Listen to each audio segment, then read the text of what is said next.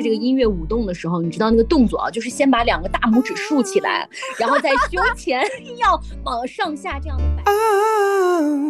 我不是蹭卡的，姐是开卡的。她说你要蹦出这种 主人翁的感觉。然而，那个总台的系统就一直疯狂的叠着提醒我们说：“麻烦你们声音小一点。”你在 KTV 里面能闹的，就是让，就是我自己要报幕，你知道吗？然后接下来，让我们有请杨萌萌闪亮登场，然后。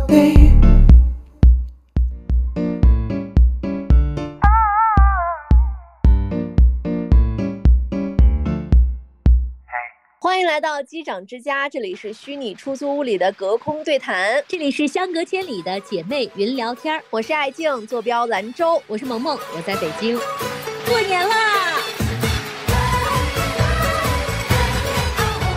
每次听到这个音乐的时候，要么你就在超市里头办年货，要么你就在商场里头。总之，这个音乐一来，你就觉得是过年了。当然，我们这期节目播出的时候啊，的时间刚好是腊月二十八，所以呢，首先我们机长之家先给大家拜个早年，祝大家新年快乐。第一次给大家 在机长之家拜年啊！嗯，机长之家的听众朋友们身体健康，万事如意。最重要的就是身体健康，身体健康之余，今年的荷包也能够鼓鼓的，我觉得就完美了。虽然说啊，咱们每一年过年的那个怎么说呢，流程都差不多，但是你只要听到“过年啦”这三个字的时候，心里面还是会亮一下，还是会兴奋一下啊。所以，我们今天呢，也是就是在年前这种很嗨的这个气氛之下，我们要和大家。聊一聊过年的一些有意思的事儿哈。其实现在过年啊，还是觉得有一点挺没劲儿的，就是跟小时候相比，主要因为咱们现在的规矩越来越少了嘛。比如说，呃，原来的时候要什么三十晚上要吃饺子呀，要看春晚呀，要放炮啊。但是你会发现说，好像现在如果没有老人的提醒，或者说家里面没有老人的话，这些规矩都没有了，就是你想干嘛干嘛。所以你会觉得年味儿越来越少，对于年的期待也越来越少。哎，我觉得就是什么，哎呀，现在年味儿越来越淡，光这句话我都听得起茧子了。就是我们可能随着年龄越来越大的时候，这种感慨就是一直都是伴随在我们耳边。我觉得，除非咱俩以后都有孩子了，可能会重拾这种年味儿，或者说重拾这种过年的一些期盼和乐趣。然后现在过年对于我们来说，像对你来说的话，可能就是能够。回家是吧？对对，然后呢，赶上这个春运，对我来说的话，就是完全是一个休息的一个过程。过年期间，哎，我们怎么去安排这几天？就是在我们这个年龄段的人群当中，就会显得有一些区别。就是成家的人或者有孩子的人，哎，人家跟我们的节奏可能就是不一样的。像我们现在还能够享受一些就是未婚未育的这种状态的自由的时候，我们会选择干啥呢？有一些人会觉得很无聊，有一些人也会给自己安排一些事情吧。像我的话啊，我跟你讲，我从去年开始，我重新就是干了一件可能很多人都不爱干的事情，就是蹦迪。哎，我跟你说，你你你那天跟我一说，你说，哎呀，我大年一定要去蹦一场迪，我心想。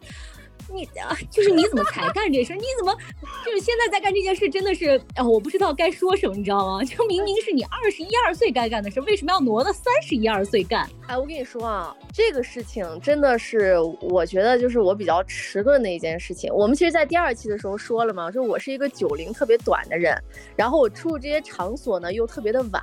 其实，在漫长的青春岁月当中啊。我蹦迪的这个次数，尤其是这种自主蹦迪，几乎没有。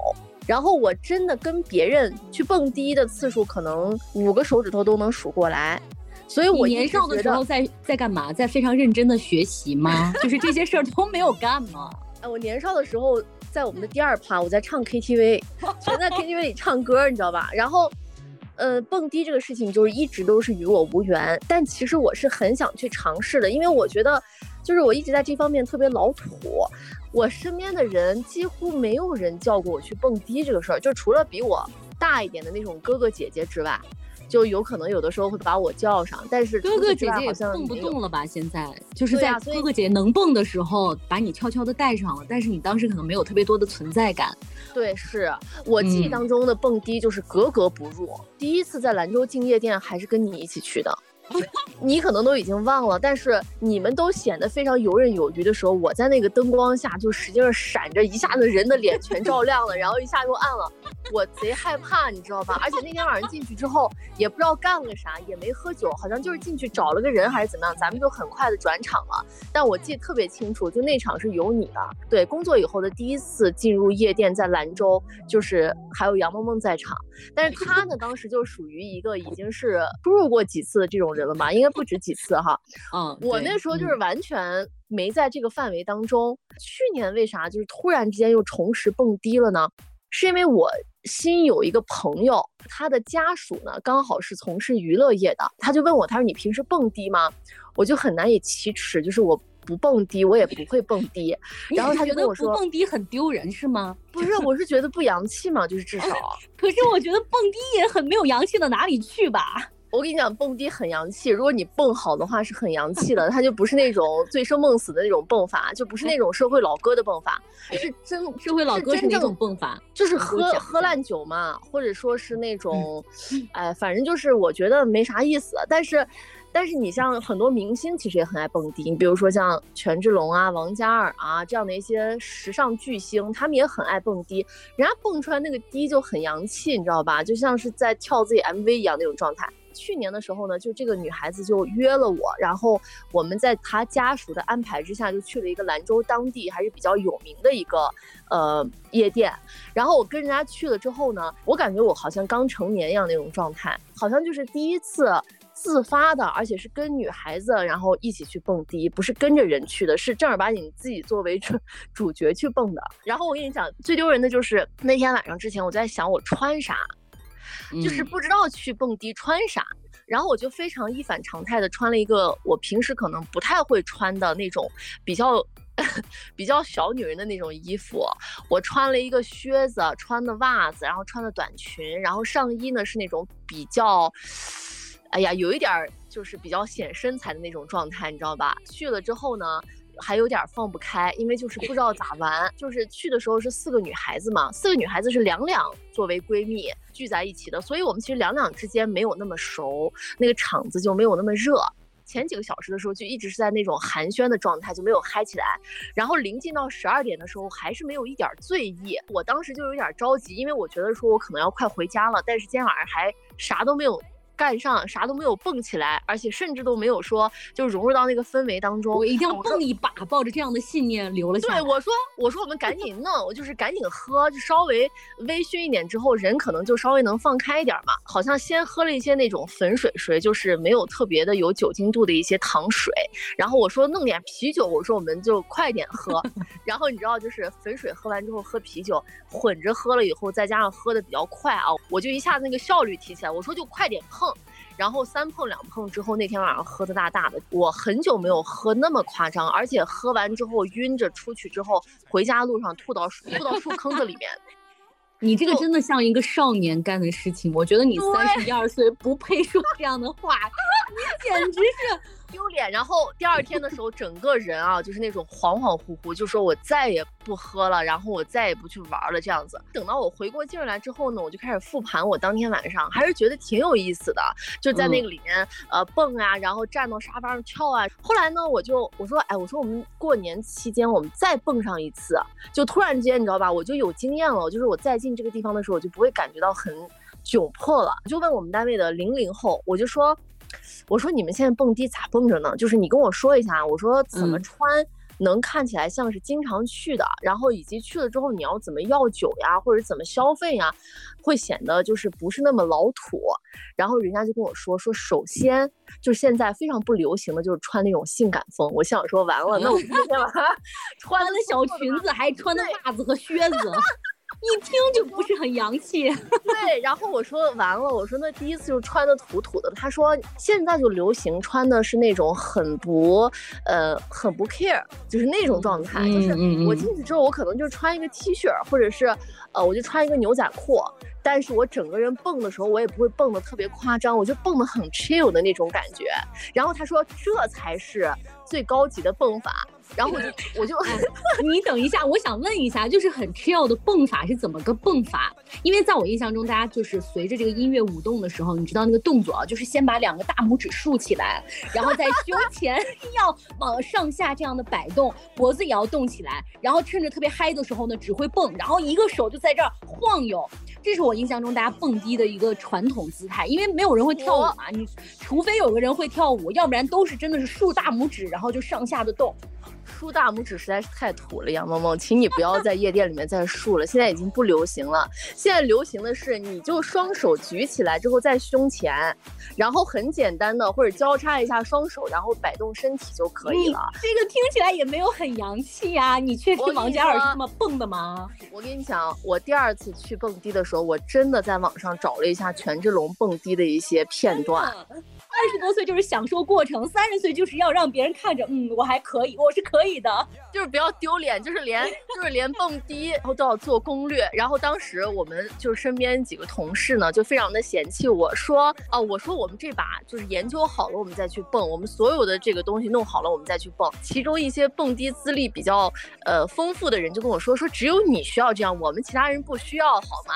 就你 还不 care 现着呢，我们就是 OK 的好吗？第二次去的时候就。穿的是 T 恤，然后穿的是牛仔裤。那个零零后还跟我说说，你知道吗，姐，你现在要去蹦迪的话，你不能再像那种十几岁的小姑娘，没见过世面，好像就是跟着一群人去蹦的那种感觉。你要坐在那儿，有一种这个卡是姐开的，我让你谁来 的，谁到我的卡上来，我我不是蹭卡的，姐是开卡的。他说你要蹦出这种。也是 主人翁的感觉，要蹦出一种女主的感觉，对，你就蹦成功了。他说别人也会觉得你很洋气。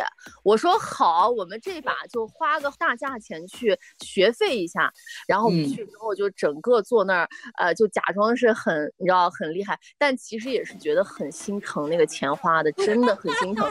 因为你过年的时候你知道吧，去之后特别贵，本来消费就是翻番的，然后呢，我们又进去之后过于紧张，所以。在大年初五的时候就犯了一个大错，就进去之后点单的时候，反正也没点对，就是啤酒啤酒也没点对，套餐套餐也没点对。然后我点的那个套餐里面还有一盘酱肘子，然后那个所有的菜上来之后呢，然后旁边你哪个地厅有酱肘子这道菜？我觉得这是本来就有问题吧。我跟你讲，有我点的那个套餐里面还上来了凉菜，然后当时呢。我的同事说咋了？你年没过好是不是？家里面肉没吃够，你跑到 AT 来吃酱肘子，遭到了嘲笑。然后我们那单因为没点对呢，很快就消耗完了。消耗完以后，人家就要给我们撤，我们就等于将近两千块钱呢，就是 还没听见个响就没了，就马上要续单。那天晚上就花了反正三千多，就将近四千块钱。然后第二把点的时候，我们就交给了一个喝酒资历比较丰富的人。我们说你点，说我们刚上来的时候就紧紧张张没点好。第二把点的那个套餐呢，就是正儿八经。能喝点东西的，主要是觉得说这个钱呢，以往的时候你说都是，好像就是跟着别人去，你自己也不用花钱啊什么，然后包个卡什么之类的。然后那天晚上蹦完之后，觉得还是有点肉疼。但是呢，时隔了大概有大半年之后，就是我们在风控的时候呀，包括疫情后来再也没有去过这些场所的时候。我们就觉得说，哎，这个钱花的还是值。就是你回想起来，去年过年的时候很快乐的记忆，就是我们去蹦了个迪，而且那天晚上还有一个特别帅的一个 DJ，我们还穿上比心，人家还回了我们一个比心啊！你们这些老阿姨，就是感觉一直在调戏小鲜肉，混迹在零零后当中。哎呦，真的是笑死了！今年我还是会。组一个那个蹦迪的局，然后我们会换一个地方，想说再去蹦一下子。就是去年真的就是我的我本人的一个蹦迪的入门的一个年份。哎呀，那你确实是和你的年龄和这个身份格格不入的娱乐生活。我跟你讲，我的蹦迪啊，我首次蹦迪，虽然你刚才说的那一切我都非常理解，因为我第一次蹦迪的时候也是惴惴不安。我那一年应该是大二，那一年我在北京培训。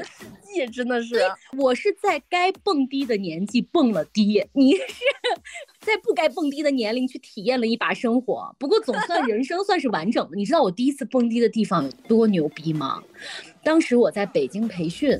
啊，在上课。然后呢，我们当时那个小班组的同学，其中有一个女孩子，就是非常有钱，从浙江来的，她就说请我们去蹦迪。哇塞，我当时心潮澎湃，因为我没有蹦过迪，我又好紧张。然后大家都是是这个全国各地来的同学啊，因都是学生嘛，可能都没有怎么蹦过迪，我们就特别特别的兴奋。然后人家又是大款，你知道吗？就说我请你们去全国最好的地方蹦迪，在三里屯工体有一家当时最有名的蹦迪的地方。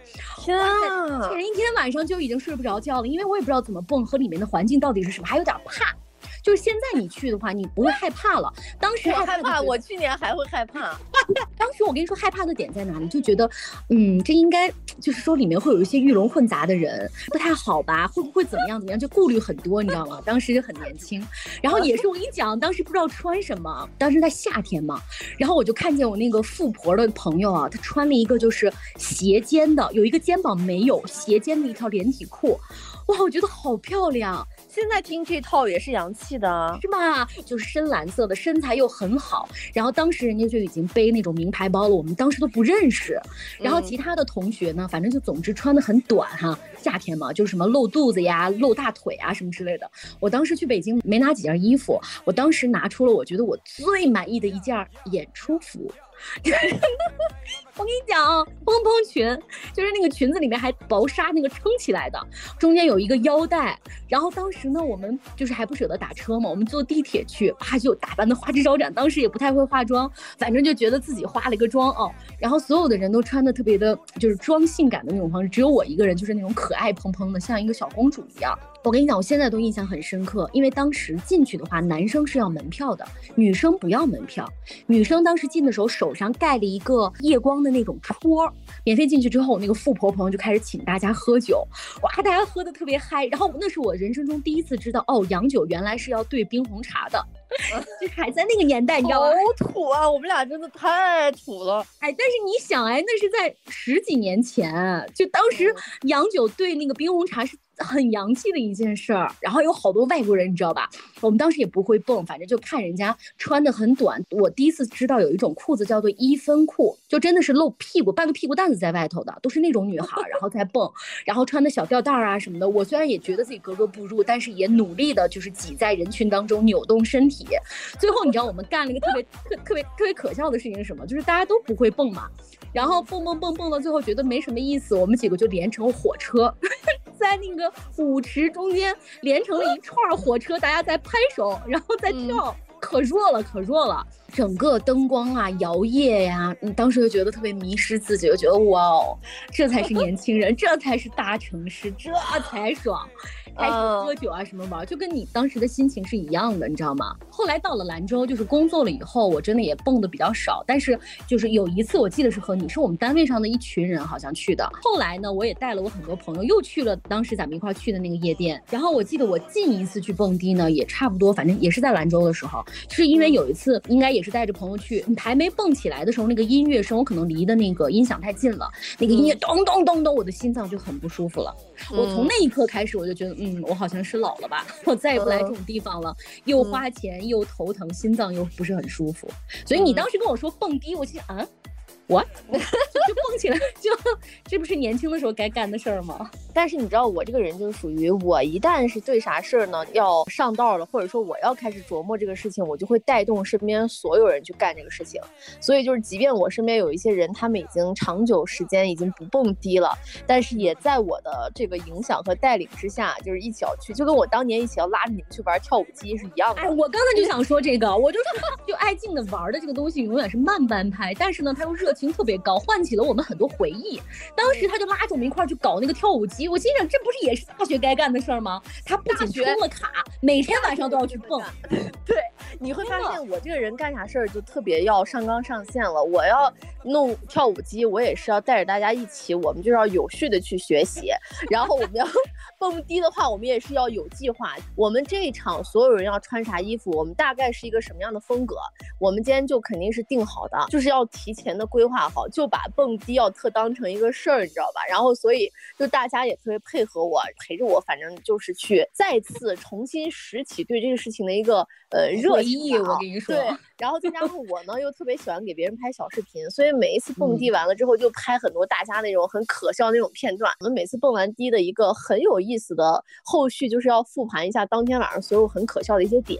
比如说我们去年蹦迪的时候，就有旁边的人把我们的那个酒给偷掉了一瓶子呀，然后或或者说我们有啥东西 丢了呀，是啥地方？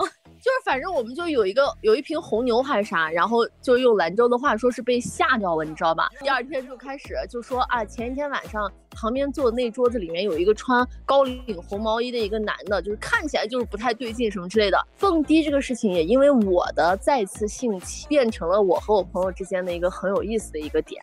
你你把这个蹦迪啊，这个广义上来说，如果只是跟着音乐一起摇摆的话，我们上一次那个蹦迪也让我记忆深刻，就是我们在一个同事家里头，因为这个同事呢，他们家是新搬了一个房间，周围没有邻居，所以我们才敢放开了嗨。他把音乐放起来，把家里面的灯关掉，我们就模仿在迪厅里面跳舞的那一瞬间。我现在觉得最开心的还是那个时刻，你知道吗？就是我们聚起来，其实会有很多 DIY 的东西，就像是刚才杨梦说，他会在那个夜店里面。开火车，我们日常其实这群人在玩的时候也会不走寻常路，然后在家里面就是会弄很吵的这些活动，会让人家的那个新家的男主人给我们拍那种 MV，我们就要在人家家里面跳舞，围成一圈儿，然让人家这个男主人给我们把这个视频拍下来之后，我们还要投到那个电视上看一遍。然后就我和艾静有一个保留节目，就是不管怎么样，只要我们一群人在一起，我们俩只要要跳舞的话，就会跳一个我们在单位里面跳的舞，因为我们俩只会那一支舞。所以，就是只要有音乐的环境、有观众的情况下，我们就开始给大家表演我们那个舞。我以前其实只去过像成都的一些夜店，当时成都有一个黄晓明开的一个夜店，你知道最丢人的就是我和我朋友，是我一个男闺蜜，还有我另外一个朋友，就是他们都是在成都嘛，然后招待我，我们一起去到那个夜店的时候呢，人家那个门口就有那种特别高的、特别帅的那种安保一样的这种人员，穿的西装笔挺，全黑，铺着地毯。然后那天晚上呢，我们去蹦迪的时候刚好在下雨嘛，正常的来说，我们走进那个夜店的时候就。都要为我们撑伞，然后把我们送进去了。结果我和我那个朋友走到门口的时候，没有人搭理我们，因为我当天晚上穿了一个那种笑脸的 T 恤，然后穿的球鞋，然后背了一个双肩包，没人理我搭理你才怪呢，以为你是来打扫卫生的。然后我们进到那个夜店里面之后呢，呃，现在都有点模糊了，就当时怎么去喝酒呀啥一概不知，也全都是朋友就是会去要酒的，就是我自己从来没有自主的说，哎，我去到那里面点个酒，订个座。这种自主性没有，所以从去年开始才开始蹦。我们从内心来说的话，就是很喜欢这种本质上是唱唱跳跳，然后能够释放自己的这样的一些活动的。真的也是有点遗憾，就是我没有很早的去在该体验的时候体验这些内容。今年我还想组织一个，就是我还是想去 KTV，就是我好久没有去 KTV 了。但是我就发现吧，好多人他现在不爱去 KTV 了。对，就是。但是说起 KTV，我觉得我们俩更有话聊，因为我们以前如果要聚会的话，基本上都在 KTV。我们在 KTV 里面，除了比如说一些固定时间你是一定要去 KTV 的，比如说你结完婚，然后大家把这种闹洞房的形式已经换成了 KTV。还有就是什么，我们会参加很多朋友们的单身 party，就是在你结婚之前也要搞一场很盛大的这 KTV，基本上包房都是楼上楼下的那种。要不然呢，就是我们新年聚会不知道该去哪里的时候，我们通常都会去 KTV。就是像我这几年过生日都是在 KTV，虽然我我觉得特没创意，特没意思。你不是这几年吧？自打我认识你，你的生日就是在 KTV 里面过的也。我中间可能有那么一两次不是稍微洋气了一把之后，剩余的反正到最后都是还是没办法，就是去了 KTV，因为你想去其他地方的话，你你那个场子连不上。你要去吃饭的地方的话，嗯，你也不能说往半夜吃，好像除了 KTV 之外都没有办法让你待到十二点以后。所以 KTV 呢，就是一个能够让你一个场子就可以把所有事情解决。尤其呢是兰州有一个那种真的是引领全国的一个地方叫火吧，这都是以前我不知道，后来我才知道，确实就是全国这种边吃边唱，餐厅和 KTV 融合在一起，最早的就是兰州的火吧，吃火锅啊，然后呢吃烧烤啊，边吃边唱。就是一站式的聚会就全部搞定了。去北京的 KTV，包括我去青岛很多城市的 KTV，我才知道 KTV 里面原来是没有吃的的。对呀，只有爆米花，只有那些饮料啊、酒之类的。哦，我才觉得兰州这个形式特别好啊。我们可能以前进 KTV 的时候呢，就是从学生时代开始。我相信萌萌也是特别爱去 KTV，因为我也是一个特别爱去 KTV，就是特爱唱歌。就是上初高中的时候，那个时候就经常会去。KTV 对，就是我们那会儿上高中的时候去 KTV 唱歌，你只要不穿校服，你不需要出示什么证件，反正你都能进。那会儿唱歌很便宜，真的是中午的时候可能就去唱歌，然后唱一个小时再去上学，反正就有瘾啊。对，但是也没有吃的东西，就是去唱歌，真的是真真正正去唱歌，就喜欢唱歌的人。然后后来到上大学的时候啊，你知道我们学校对面。一水儿的 KTV 包夜，包夜一晚上，我记得才五十八还是六十八，送两瓶啤酒，哇，我们就一群同学去，然后大家也因为没钱嘛，就不再点过多的了，就是差不多十几个人就喝两瓶啤酒，你知道吗？然后就狂唱歌，真的是我能从晚上九点钟一直唱到早上六点都不带停的。然后我们早上六点钟的时候还会出来吃一碗牛肉面，吃头锅，吃完头锅之后去上课，上完课之后第二天继续 KTV，连续两天都不觉得就是精力上有什么跟不上，你知道吗？就是我们上学的时候是属于穷唱阶段。就是哪个时段便宜唱哪个时段。我大学也是第一次通宵，第一次所谓的包夜的这个经历，就是跟着一群学姐学长呢，有一个什么庆祝，然后大家就一起去了 KTV 唱了通宵。然后我觉得大家好像就是出奇的一致，但我很好奇，就是现在的大学生还会这样吗？我觉得应该会吧，但是可能没有我们那个时候那么普遍。你先回想起来，上大学的时候啊，从来没有在正常的夜间唱过，就是你要不然就是大中午到下午跑去唱，然后人家晚上要开始了，六七点正儿八经开始的时候，我们赶紧出来，要么就是等着人家。二半夜唱便宜嘛，再钻进去，对，然后不点任何其他的，就除非是那种班级聚会，大家把钱呢凑够了，才会阔阔气气的点酒，然后点水果，然后点爆米花。总之就是那个时候是真的爱唱，而且呢，就是每次去之前还会有一些练歌，你知道吧？就是你有一些歌是要跑那儿再去练的。跟陌生人在唱的时候呢，你才会把这个歌呢给唱出来。我不知道你有没有固定的那个就是唱歌流程啊？反正我进 KTV 就是数十年如一日的，我基本上会先点一个我的开嗓歌曲，就那个开嗓歌曲，呃，它不会错，然后呢，它不会破音。但是呢，它又能让你的那个声带呢稍微松一点，逐渐的往上唱了。你有没有那种一进去先点一个那种开嗓？有有有有有。我跟你说，就是我的几首特别高难度的歌曲啊，我通常呢会放在就是一两首之后，就是要看一下今天的人。如果都是老朋友的话，那无所谓，随便唱。如果比如说但凡有新人的话，我的几首保留曲目啊，一定要在大家先唱，就是尤其啊，你们先来，你们先来，等大家的这个差不多，你我知道你的水平之后，亮上我的几首难唱的歌曲，你知道吧？然后就是吓死他们，然后他们就是震惊的那种，就会特别得意。哎，我记得我有一次就是去西安，然后上大学的时候去唱 KTV，当时我和我的一个朋友，我当时在唱，就先把那两首特别难的歌给唱出来了。唱完了之后，我那个朋友说，应该稍微等一等啊，等他们来了之后你再唱。我说没事儿，我可以再来一遍。就是这种，大家还比较不喜欢一类人，就是麦霸。所以呢，我还就嗯，一直就是比较注意，就是让大家都唱一唱，唱一唱没关系，我会唱难的。如果今天的场子里面大家都特别厉害，比如说都唱那种高难度的这种这种歌曲，那我跟你说，我还有几个保留曲目，就是民歌，我就给我上民歌，上美声。这今天一定要压过，我今天是 KTV 里面的 Queen。要 干这种事儿，对，真的是有策略的。比如说，我一般这个进去之后，我也是会有两套歌单。如果说是。特别好的朋友的话，我会把那种呃日常听了的，但是没机会练的，就是看能不能把它练成我的拿手曲目那些歌呢，拿就拿出来唱，而且会挑战一些新歌、难歌，不太会唱的歌。但如果说是那种，就像你说的新的朋友呀，就那种异性呀，啊，或者说那种 漂亮的女孩子呀，要显摆一下的时候，一定是要先以保险的那套走，你不能一上来唱破音就丢死人了，就是要以那种不显山不漏水，但是不出错的那套曲目先唱一唱。唱到中间，大家熟络了之后，我再把我的拿手锏抛出来。一把把你们给秒了。我唱歌的时候，就是如果是比较熟的人啊，我会告诉他们说，今天呢，这个大家是什么风格，比如说随便唱一唱的风格啊，呃，或者是今天我要正儿八经唱，正儿八经唱的，我就要搞演唱会的全套，就是我自己要报幕，你知道吗？然后接下来让我们有请杨萌萌闪亮登场，然后我自己再从侧台上来，侧台上来之后，我还要有一个姿势，要定位，然后什么，要看大家。然后如果是通俗曲目的话，唱到中间嗨的地方，还要下去跟大家握手。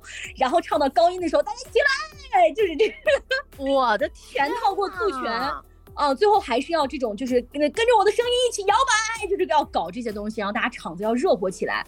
如果今天这个场子没有热起来的话，我会觉得是我的责任。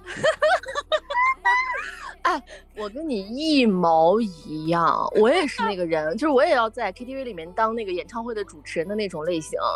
我跟你讲，甚至我们有一次，就是因为在这个 KTV 里面，因为要搞演唱会这一套，就是我甚至要让大家入场，入场了以后呢，在唱的时候，所有人要举起手里的手机，把那个闪光灯打开，然后我要跟所有的人要互动，然后大家呢就是要喊啊什么的。我们就因为太闹，然后差点把房顶掀翻。你知道点歌的那个系统呢？它那个总系统可以给我们上面显示一些话语，你知道吗？然而那个总台的系统就一直疯狂的叠着提醒我们说，麻烦你们声音小一点。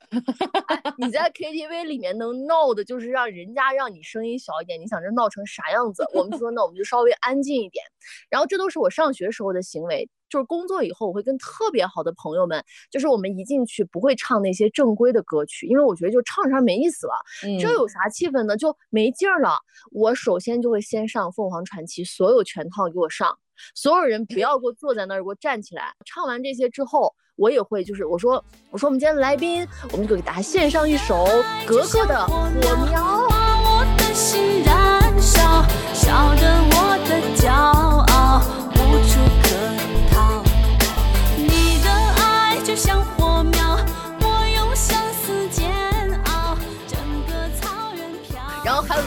种什么等爱的玫瑰啊什么之类，就是那种模仿老一代的人唱歌，还有唱知心爱人，就是所有的这些歌全部给我上，然后我全部按照那种八九十年代那种演绎的方式去给大家唱歌，然后大家就觉得说贼搞笑。通常就是担当搞笑这个角色的人就是我。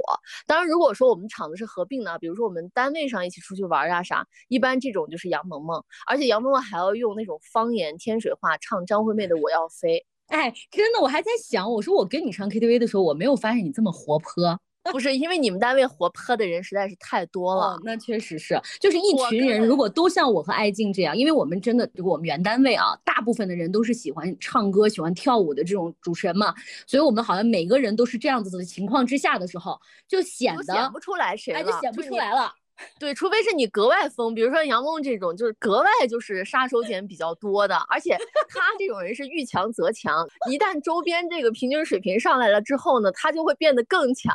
那像我这种人，我可能就会偏文静了，所以我在我们单位的形象就是喝酒又不行，然后呢又是属于那种瞪不太展的。但事实上，我这种人已经比我身边很多朋友已经瞪得很展了，所以你就看在哪。说嘛。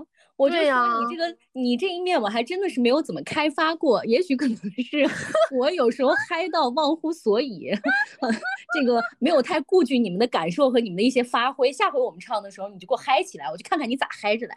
所以我觉得啊，就是如果你身边没有这样的朋友，就是像我们这样，就是我们是属于这种纯属是搞笑到极致的这种状态，甚至是有点中二和疯癫的这种状态，这才是我觉得 KTV 里面最大的一种乐趣。这就是我们的第二个阶段，就是呃，在原有的唱歌的基础上，我们又加进去了自己的一些演绎。因为不同的群体呢，就是有不同的那种演唱的氛围，而且呢，在这个时候上班了嘛，也有经济基础了。你进 KTV 再不是说缩手缩脚的，KTV 里面你说能有啥点不起的东西？一个套餐可能就一晚上全包了，所以就在 KTV 体验也特别好。但是到现在为止啊，我们的 KTV 体验，尤其是这几年。太明显了，我们唱不上歌了。所有人聚在一起，尤其是像这种外地朋友回来的话，我们约到 KTV 里面，没有唱歌的机会。对，就是等吃完东西之后，我们就会一直喧喧到根本停不下来。你你给全国听众说一下，喧就是聊天的意思。宣就是聊天，不懂宣就是我们会真的一直聊天。你像我，如果每次回兰州，把着我的姐妹妹全部叫起来聚在一起去 KTV 的话，我们真的一首歌都不点，因为话都说不完，根本说不完，从头到尾。你那个音乐不能响起来，我们要所有人要确保能够听得到什么是非啊，或者是听得到那些话呀啥的，然后还要就是及时的做出一些反应。所以你那个歌你不要给我响起来，你响起来我们吵的根本听不见。所以就是要保持安静的情况之下，我们要去聊天儿，一聊就二半夜，一聊就二半夜，到最后的时候就是一首歌都唱不了。然后，所以我们现在每一次约在 KTV 聚会的时候，都会说我们这次能不能能不能唱上一些，对，能不能唱上几首歌。不要再宣了，嗯，哎，但你有没有发现，就是你现在去 KTV 唱的那些歌，可能还是你年少时候唱的歌。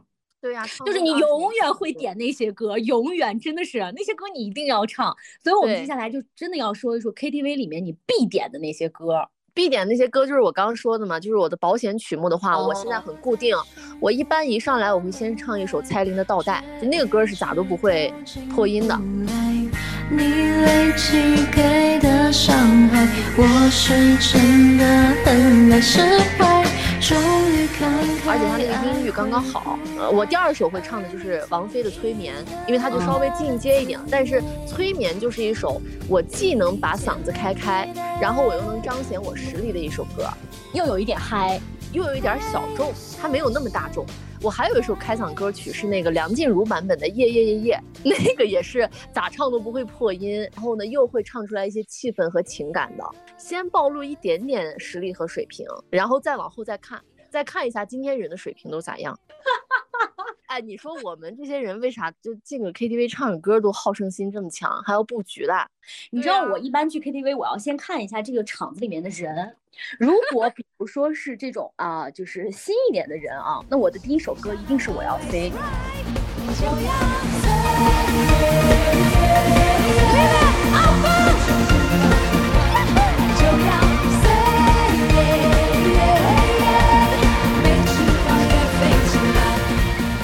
就是先把这个高音部分展现出来啊！你刚上去的时候，难道不会就是嗓子没开你就唱破了吗？我要飞那么高。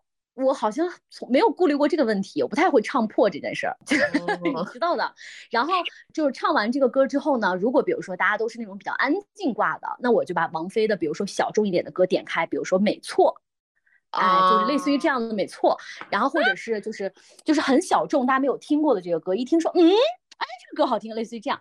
然后呢，如果比如说今天场子特别强，那我的两首保留曲目就必须要上。萨顶顶的万物生难度怎么样？上来了吧？还有一首呢，就是黄龄的痒。啊，就唱完这两首曲目的时候，大家就会就就你知道，然后说哇，唱的好好。如果比如说今天的场子有什么专业人士啊，什么民歌啊，或者是什么文艺界的这些老师们，如果这些人比如说要唱什么祖英的歌啊，祖海的歌，那我还有一首保留曲目，就是毛阿敏的《绿叶对根的情谊》。你知道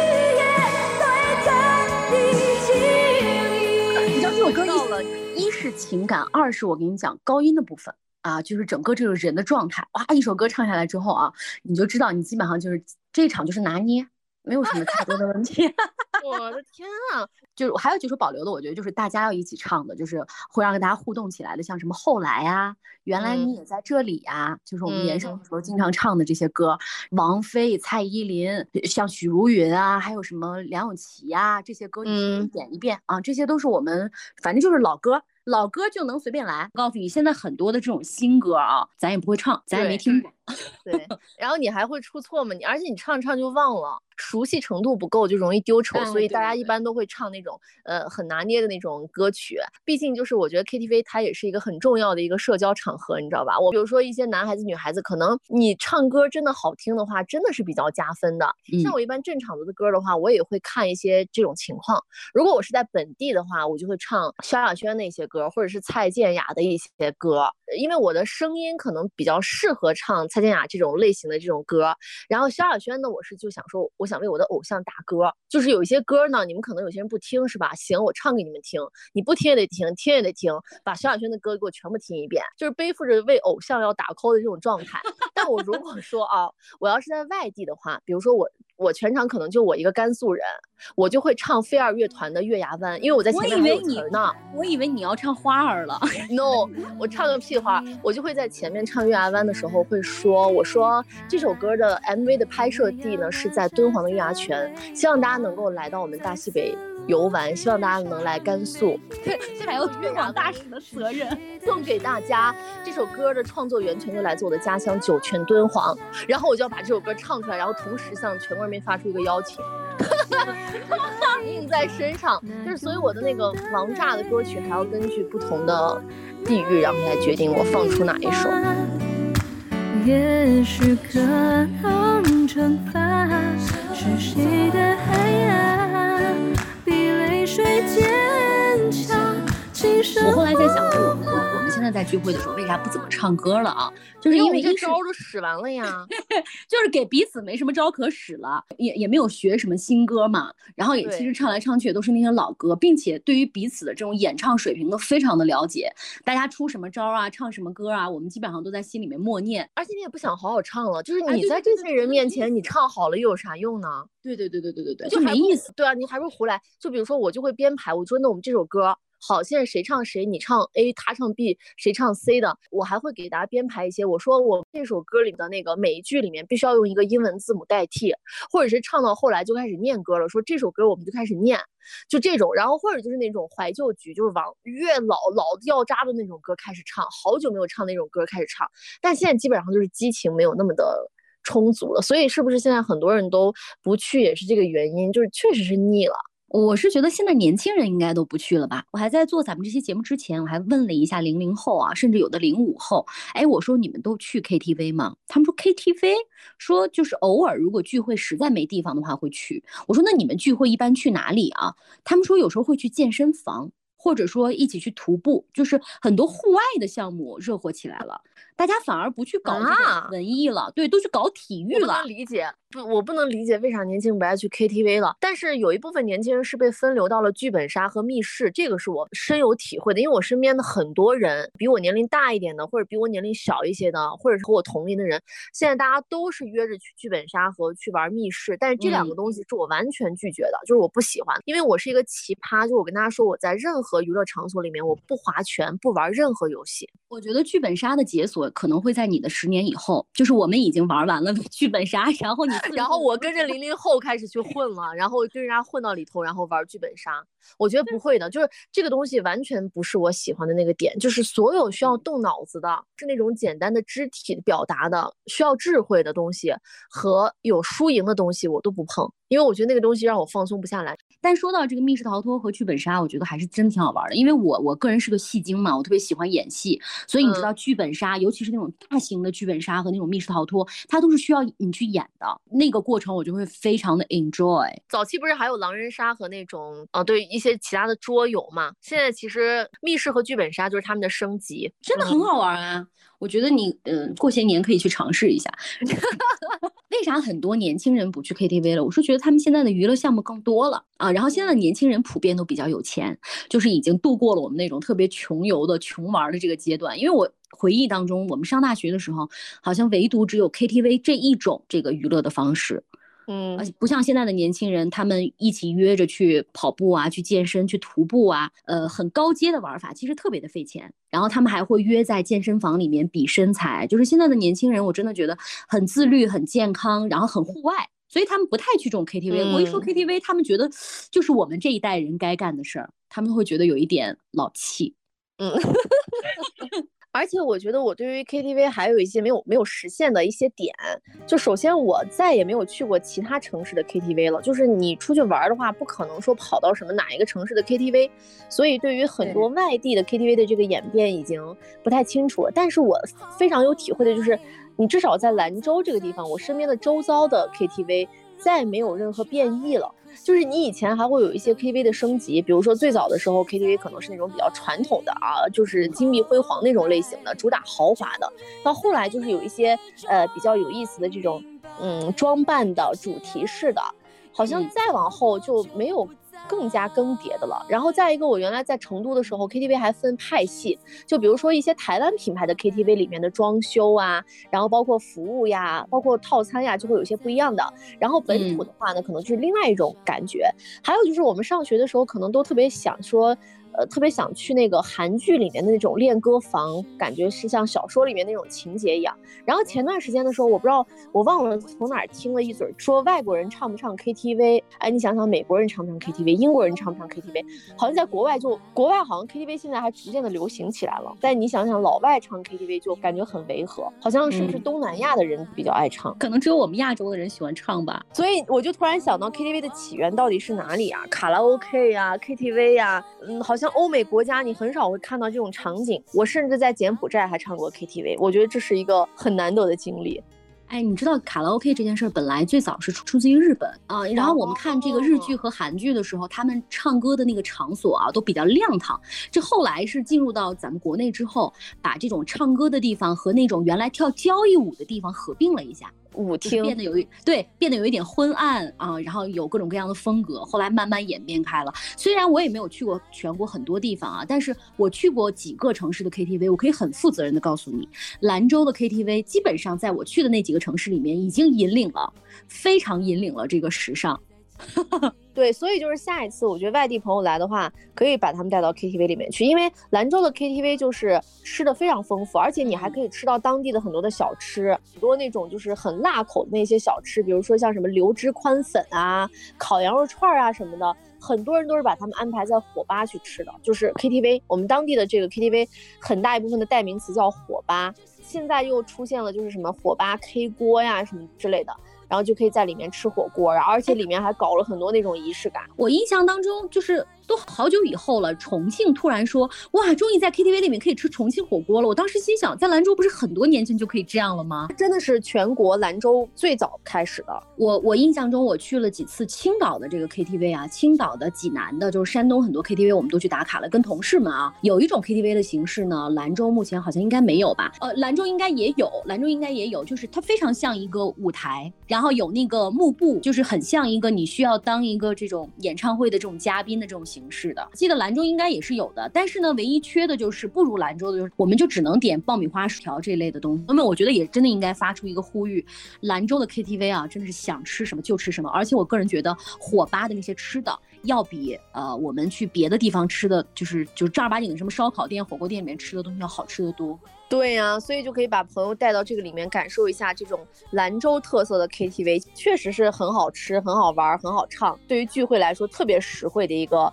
选择。刚才我说我去柬埔寨的时候，也是意外的认识了一群就是在柬埔寨的四川人。他们就有一天晚上把我带到那个 KTV 里面去，第一次在国外唱 KTV，我以为会有什么样的一些升级的体验。结果我去到那个那些 KTV 的时候，我发现就跟中国那种小县城里的是一样的。最关键的是，我打开他们的点歌系统的时候，我就惊呆了。就点歌系统，它就都是汉语的。所以我在想说，是不是只有中国人在这儿唱歌，还是怎么着的？呃，唯一不一样的就是说，像要点中国的话。它就会显示什么大陆男歌星、大陆女歌星，然后还有柬埔寨男星、柬埔寨女星。如果说你点到柬埔寨男星、柬埔寨女星的话，那个字幕就是完全看不懂了，就是你整体进去之后就是不知道在哪儿，就是瞎点乱点，然后点出来那些歌也是外文的。如果说你点中国的话，你反而有一种在点国外的那个歌星的那种感觉。但除此之外，基本上都没有什么差异。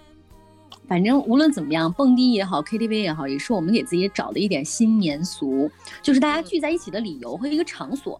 这个场所呢，如果能让你嗨起来的话，那更好。但是你知道，有很多那种社恐的人，就是一遇到这种场合，他会觉得很不舒服。我的经验啊，就是我一开始也不是这么嗨的，嗯，需要几个条件。第一就是这个场所里面的人，如果你都不是很熟，你今天是抱着交朋友的心态来的话，我觉得放开一点。第二呢，就是如果是很熟的朋友的话，那你就放得更开了。这种场所需要我的话，我的责任就是把这个把这一池子水啊给它搅起来啊。我觉得我今天就任务完成了。如果我我这波朋友当中有特别特别那种社恐的啊、不吭声的什么的，我会拉着他们。嗯，进入到我们这个情境当中。如果人家要是很不舒服的话，人家要先走的话，我会放人家先走。你知道，有时候就是，比如说我们嗨到一定境界，人家要走，你不让人家走，你知道吧？就最后变成这种拉扯的了。就这，就真的是你的责任，就是让这一池子里面的人，这一屋子里面的人，每个人都开开心心的、快快乐乐的。哎呀，就觉得今天任务完成了。我倒没有你这种就是外放型的这种使命感。我的主要原因是因为我刚才说我不玩任何游戏嘛。而且我早年间的时候也是不喝酒，不喝酒我也能很开心。我基本上为什么承担起了一个就是在熟悉的朋友面前要去组那个场子、热那个场子的角色的原因，就是因为我没事儿干，我就只能是唱啊，然后或者给大家组织呀，然后弄一下气氛呀，然后活跃一下呀，给大家夹菜的那种。哎，我倒是不不太会给大家夹菜，因为别人都害怕我把菜弄到别人身上，溅上油点子。然后我就会唱歌，然后帮大家点歌这样子。说到这的时候，就好想去过年的时候好好唱一下，因为今年兰州，兰州因为开了新的一些商场嘛，然后商场也会有一些新的 KTV，就感觉好久没有唱的这个情况之下，就想把这些新的 KTV 再感受一下。哎，你知道我就是，嗯，我不愿意当麦霸啊，啊，就是我尽量会照顾到别人的情绪，所以其实我如果比如说那种大场子的 KTV，每次唱下来我会很累。就是我要照顾到每一个人嘛，所以我如果有有一天特别特别特别想唱歌的时候，我可能会和呃一个好朋友，或者说会跟我老公去唱专场。嗯，就是我们两个人会唱专场，因为他也爱唱歌，我也爱唱歌，我们就会唱一晚上，你知道吗？我比如说今天晚上我们就要练王菲的歌，我从一个字儿一直唱到十一个字那个题目，就一直唱一直唱一直唱，我觉得嗯今天唱爽了，因为我我我就不再去顾及别人了嘛，不然我老要帮别人切歌啊，或者是或者是老老被别人优。先，你知道吧？有时候被别人优先，我也挺气的。但是 就觉得，哎呀，玩嘛，就大家想唱就唱嘛，这种。但是老被优先，你的歌就永远唱不上。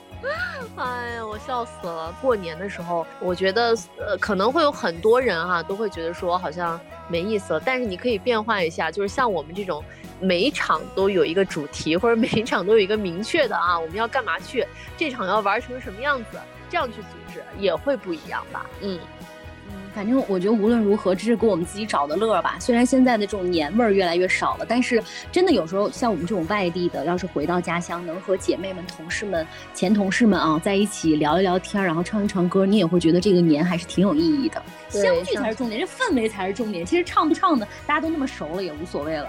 而且我觉得还有一点就是 KTV 它是属于你还可以带着家人一起去唱，就爸妈其实他们也会喜欢。所以今年的话，我觉得大家不妨可以再重新走进 KTV，以及如果说你跟我一样啊，就是从来没有尝试过蹦迪的，我跟你讲啊，这绝对不是少数。就是我们身边如果真的没有带我们可以去步入到这个圈子，特别熟悉的步入到这个圈子的人，我们真的会没办法去。啊，我知道，就是需要一个有经验让我们不露怯。好，那我们今天就这样吧，也希望大家能够在新的年俗里面过好这个年。再次给大家提前拜年，祝大家新春愉快，祝大家过年的时候不无聊，每天都很嗨很开心。好，那拜拜，下次见，拜拜，拜拜。